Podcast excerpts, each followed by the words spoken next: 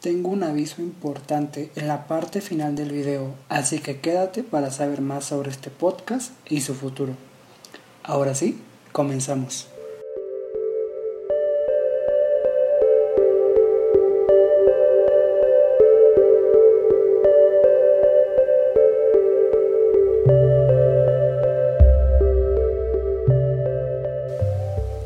La música es, según la definición tradicional del término, el arte de crear y organizar sonidos y silencios, respetando los principios fundamentales de la melodía, la armonía y el ritmo.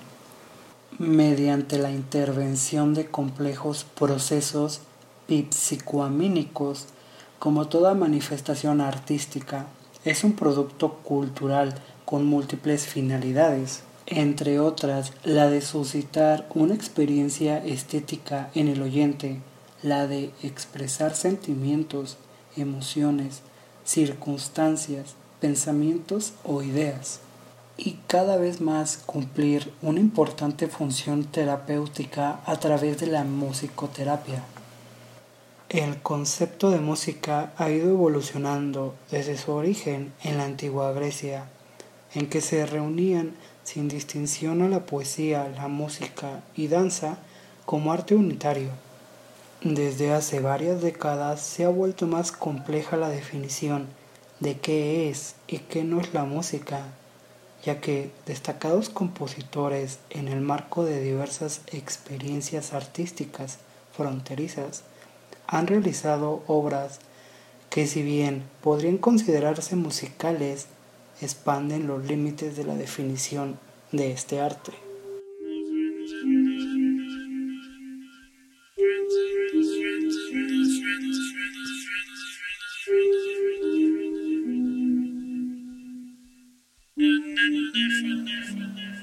Por ello, el día de hoy les hablaré sobre la canción más misteriosa de todo Internet y que nadie hasta el día de hoy no sabe el nombre de la banda y principalmente el título de la misma.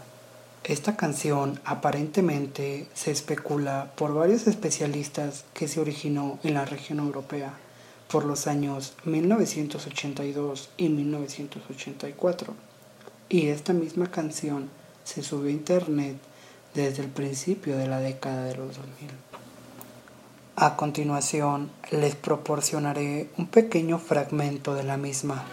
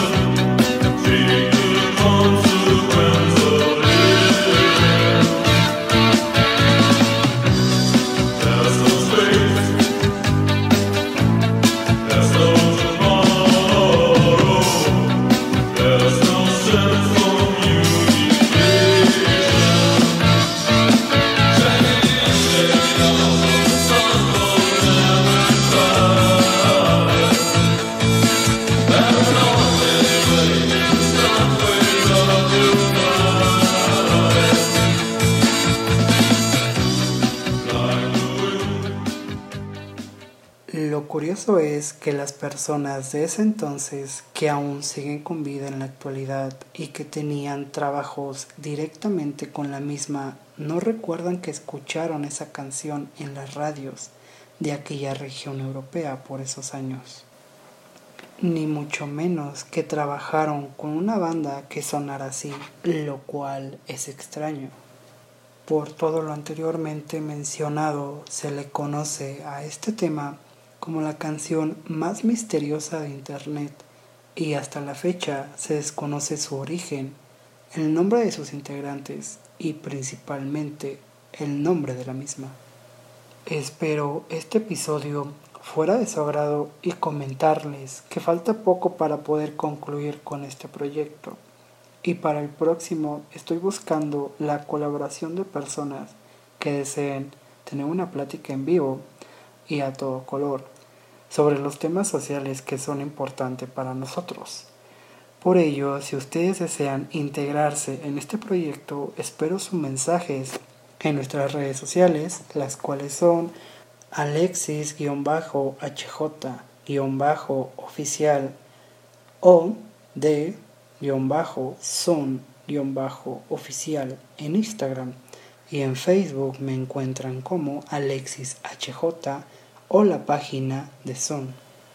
Nos vemos en un próximo video chicos.